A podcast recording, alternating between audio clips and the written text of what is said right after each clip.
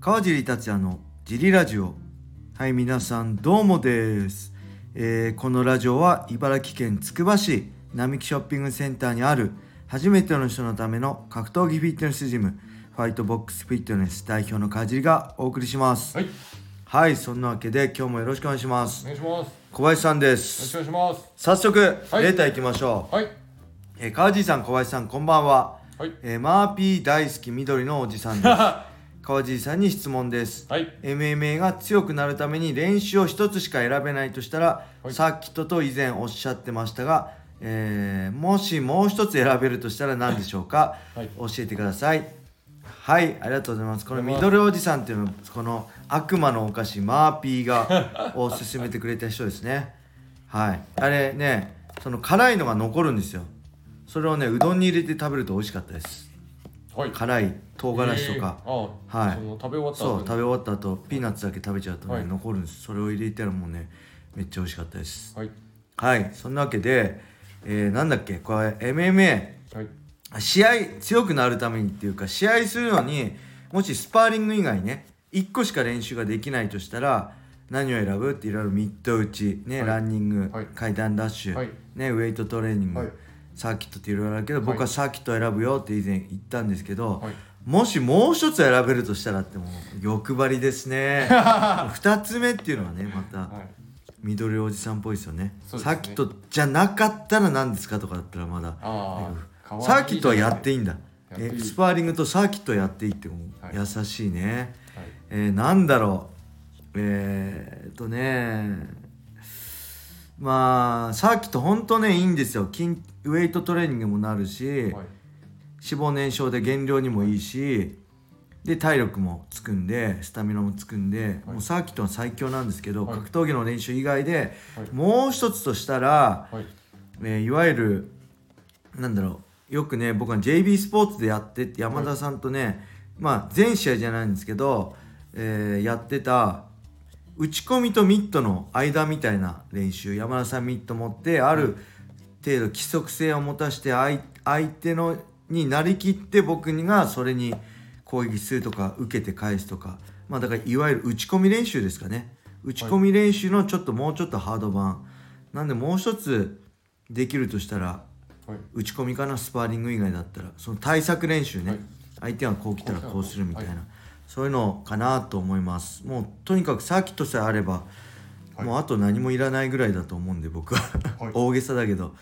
本当にすごいいいと思うんでね、はい。えー格闘技の練習とサーキットがまあベストかなと思います。はい、はい。それでははい、もう一個いきまいきましょう、はい、えー川地さんお疲れ様です。おす。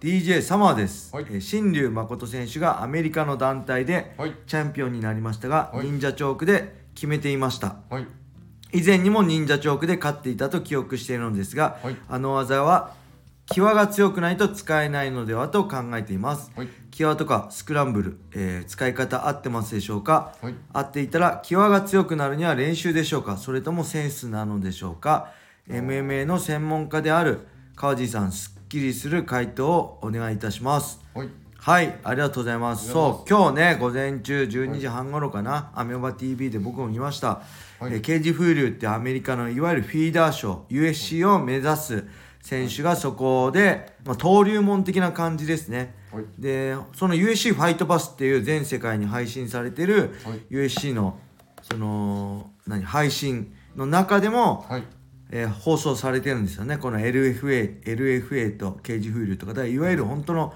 登竜門ですよね。海外の、アメリカの選手はここからはい。実績を積んで USC と契約するっていうのが一つの道、はい。でそこに新竜選手が出て、はい。フライ級タイトルマッチで、えーチャンピオンになりました。大沢さんが言うには、はい。えー新竜選手って戦績すごいいいんですけど判定が多いんですよね。フィニッシュが少ないと。だ今回、えーフィニッシュをすれば契約するよっていう、えー誰だっけ？ショーン・シェルビーかな？もう一人多分ショーン・シェルビー USC のマッチメーカーですね、と、えー口約束を周さんがしてきたと。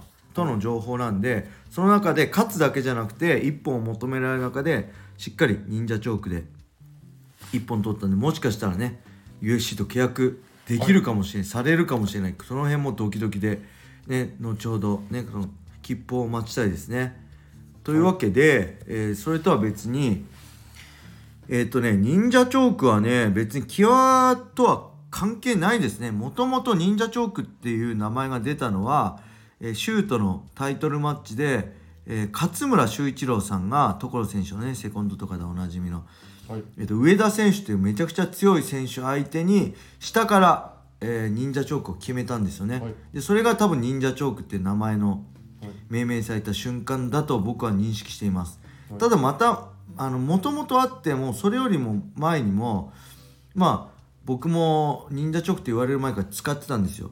はい。で勝村選手はガード下のポジションガードポジションから決めて、はい。僕がよくやってたのは相手のタックルをガブった状態からえっ、とねいわゆるアナコンダチョチョークですね。はい。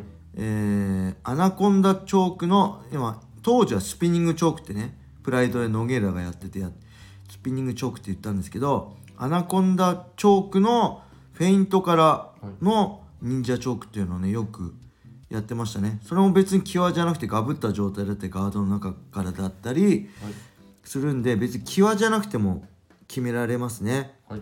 であとなんだっけ？際スクランブル、まあ、スクランブルっていうのもそのぐガチャガチャした状態ですね。相手が上になって下になって攻めたり攻められたりっていう動きがある。みんなが見てて面白いようなのスクランブルとか言いますよね、はい。で際が強くなるには練習でしょうか。まあ練習でしょうね。でまあこの際とスクランブルちょっとどうなのかな。際っていうのはね、えもうよく言いますけど例えば今で言うまあ際って言ったら多分、えー立ち上がり際とか、はいえー相手がテイクダウンされて尻餅ついて立ち上がり際とか。逆に倒し際とか、はい。まあ多分そういう感じで言われてるのが多いと思うんですけどこの言葉もねすごい昔からもう MMA って言われる前総合格闘技時代もう2000年ぐらいから、はい。僕の記憶ではシュートのえ侍とかの放送で現シュートのねサステインの代表の坂本さんが際の使い方とかねそういうのを言ってたのを覚えてますね、はい。僕当時の認識では、えーまあ例えばだシュートって打倒曲って言うんですよ。扇久保はね打倒曲。はい。根性って言ってますけど、い。打撃はい。組み技、ね。で決め技、はい。その3つがうまく回転することをシュートの理念としてると思うんですけどちょっと適当だったらごめんなさい。怒られちゃいますねシュート関係者に。でいわゆるその打撃から組んだ状態の間ってありますよね。例えば4つに組んだ状態、そこでうまくパンあのいわゆるダーティーボクシングとかだって膝蹴りを混ぜたりとか、えーまあ組み技から決め技まあ寝技の際。はい。でまあうまくあの肘使ったりとかパウンド入れたりとか、まあ、そういうのを僕は当時のね際としてい認識してましたね。シュートの理念ね打てという打ではなく投げろという投ではなく決めろという投ではなあ局ではないとねその滑らかに回転することが連携しシュートの姿であると書いてありますけど、まあ、まさにその通りで打撃から寝、えー打撃から組み技になる間、えーそして組み技か寝技になる間での攻撃を僕は際と認識してました。はいでねまあ今でもそうだと思うんですけどスクランブルってね見てて面白いじゃないですか。はい。ただねこれは僕の個人的な認識ではね、なんでスクランブルになるかっていうとなんでその際がが大事だかっていうと、はい。えっとねこのスクランブルになる理由は技術不足ですね。いわゆる下手くそなんです。これあのね一番いい例えがはい。まあはねあの大晦日に、えーセコンドとしてライジンに日本に来るという はい話になってるね、ハビブ・ヌルマゴメドフはい。29勝無敗の、ね USC 元ライト級チャンピオンのスパンド・フォー・パウンドですね、階級を超えたの1位だった。はい。まあ本当は MMA のナンバーワンですよね実績。その人がはい。スクランブルにならないのは、倒したらしっかり抑えるからなんですよ、はい。スクランブルになるなる人は際で相手が尻餅ついた時に立たれちゃうからなんですよ、はい。そこからしっかり背中をつかせて、あのー抑え込めば際になんないしはい。もたもたしてたりテクニックがね抑え込むテクニックだったり、えーまあ、逆にはい。立ち上がる人は立ち上がるテクニックがない、はい。なかったりするからスクランブルになるんですね、お互いが。技術不足だから、だから正直言えばねこのスクランブルって見見てる側は面白いけどはいあのやる方としては、い。なんでスクランブルになるかっていうと自分の技術が少ないからっていうのをはい。多分認識した方がいいんじゃないかなって、まあ、厳しい言い方であるけど、あのーなると思いますね。でちなみに僕もヌルマンゴメドフでまではいかないけどスクランブルになんないですよね。僕の、まあ、試合ってあんまり。で青木真也もならないですよね。スクランブルに、はい。倒したらしっかり抑え込んでそこから、まあ、1本取りますよね。僕は1本取らないですけど僕はパウンドとかねあのもたもたしますけど立たれることってあんまないですよね。はい。なんでなんスクランブルって実はね技術不足なんですよ皆さん。こう面白いからねスクランブルスクランブルって、おーいいね面白いねってなるけど、はい。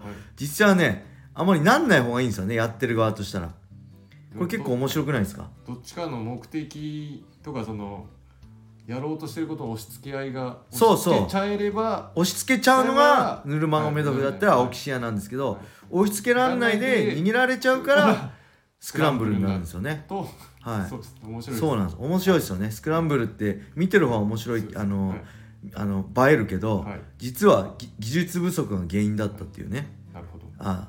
ただこれ僕の考えなんでもし違うよって怒られたら怖いんではい俺はいつでも謝る準備はできてるよ。と いうことだけは皆さんにお伝えしたいと思います。はい。はいそんな感じで今日はこれで終わりにしたいと思います、はい。あ明日ね、えーまた3人で収録する回なんで皆さん、もしよかったらはい。面白いレーターをお待ちしてます、レお願いします。もうレーターの残りありません、はい。えーそれでは皆様良い一日を。またねー